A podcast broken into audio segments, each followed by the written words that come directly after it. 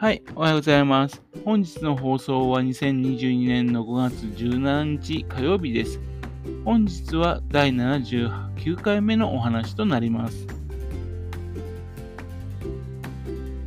このチャンネルは福島県郡山市在住の特撮アニメ漫画大好き親父のぴょん吉が響きになったことをダラダラと話をしていくという番組です。そんな親父の独り言を聞きになりまして、もしもあなたの心に何かが残ってしまったらごめんなさい。悪気はなかったんです。不幸にもこの番組に興味を持ってしまったら、ぜひ今後もごひいきのほどよろしくお願いいたします。えっとですね、娘がですね、LINE でですね、えっと、新ウルトラマンの感想を聞いてきたんですよ。友人がね、新ウルトラマンを見に行きたいっていうんでね、えーそれで私の方にね、面白いかどうか聞いてきたんですね。いや、家族に誰もですね、新ウルトラマン見てきたって言ってないんですよね。えーだけどもね、見たに違いないとね、察して、それで聞いてきたんですね。さすが娘ですね。よくわかってらっしゃるって感じで、丁寧に説明を返してあげました。えー公開して3日でですね、9.9億円を超えて、2022年の方が実写のナンバーワンのスタートらしいです。シン・ウルトラマン。というわけで結構ヒットしているみたいです。前のね、流れてくる情報の中でもね、見た見てきたよとかね、見て、見たいっていう人ね、そういう話はよく聞きます。もう4日でですね、ネタバレをですね、結構書いてありまして、そしていろんな考察が書いてる人が多いですね。えー見たくない人は見なければいいのだってことなんでしょうね。こういう映画が好きな自分としてはですね、えっと、初めて見る楽しみをね、大切したいと思ってね、えっと、ネタバレはあんまり書きたくないんですね。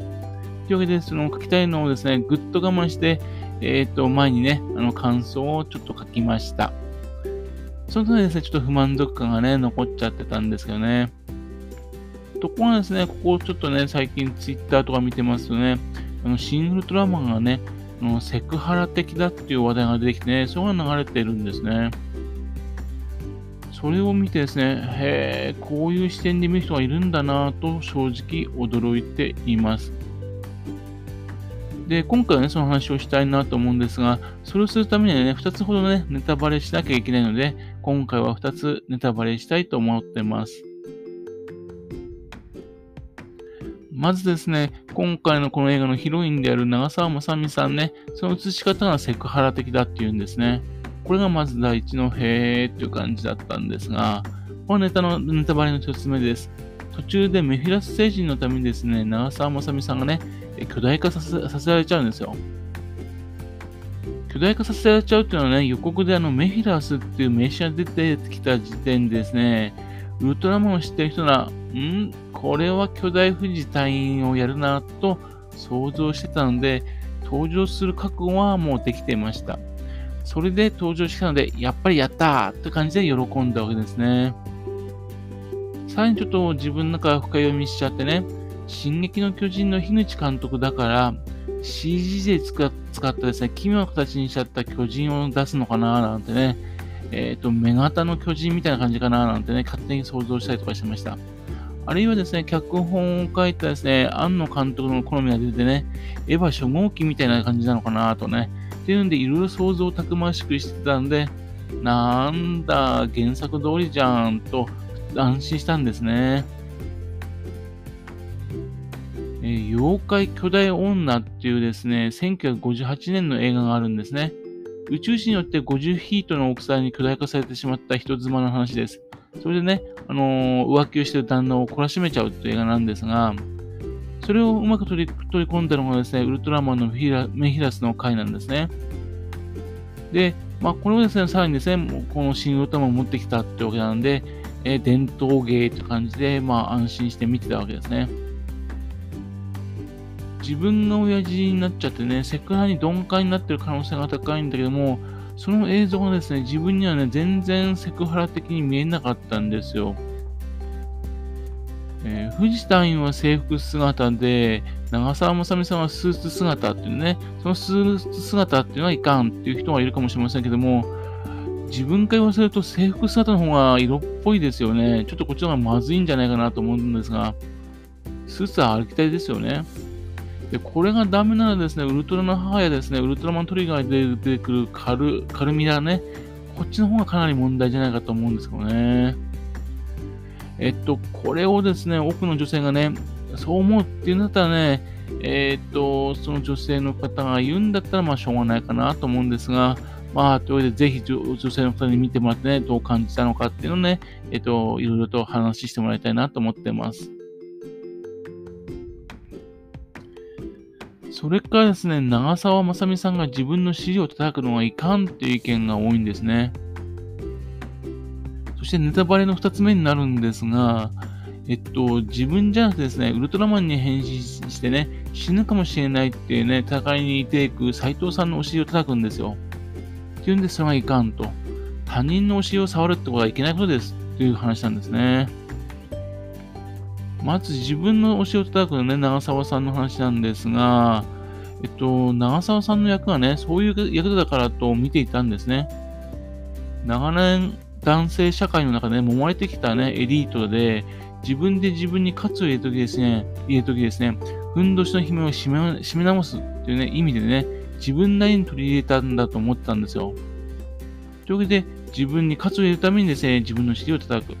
そういうですね、ガサツな部分がある愛すべきキャラクターっていうことなんで、やってたのかなと思ったんで、その自分で自分の尻を叩くっていうのはダメだっていうんですね。で、叩くときにですね、お尻がアップになるっていうのはダメらしいんだけども、これもですね、女性に見てもらってね、意見聞きたいところなんですね。そんなにちょっといけないようなポーズなんでしょうかね。ありきたりにですね、ガッツポーズとかすればいいのかいいのかなって気もしますけども、でもそれだとわざとらしくてね、なんか嫌になっちゃいますね。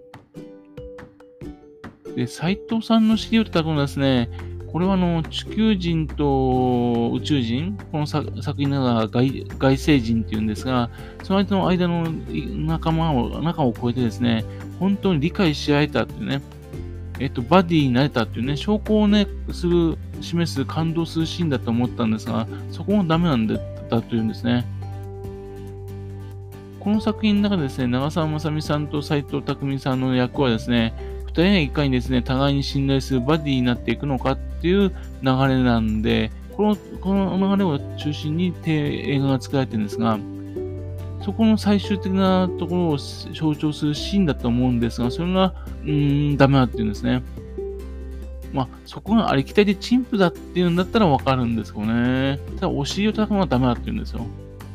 いや、ハイタッチとか拳をぶつけるとかね、え勝てばかっこいいんだけども、これは互いに互いに出てくる関係だったらその表現だと思うんですね。今回の場合、斎藤さん一人が最後の戦いに出ていくわけだから、それを見ることでですね、どういう表現すればいいのかっていうんで結構苦心されたシーンだと思うんですね。あ、試合に出てくる選手にね、コーチがね、気合い入れろって言って、叩くのはですね、もちろんこれはダメなんですが、仲間同士ならですね、絵になると思うんですけどね。というわけで、ここのシーンがセクハラっていうのはよくわからなかったです。というわけでね、そういうとですね、今度ね、セクラと指摘するとすぐオタクが絡んでくるのは気持ち悪いと言われるんですね。これに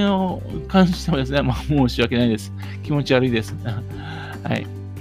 えー、とりあえずですね、自分の目でね、判断すべきなんですね、えー、実際見ないでね、えっ、ー、と、そのツイートとか流す人が多いのはちょっと気になりますね。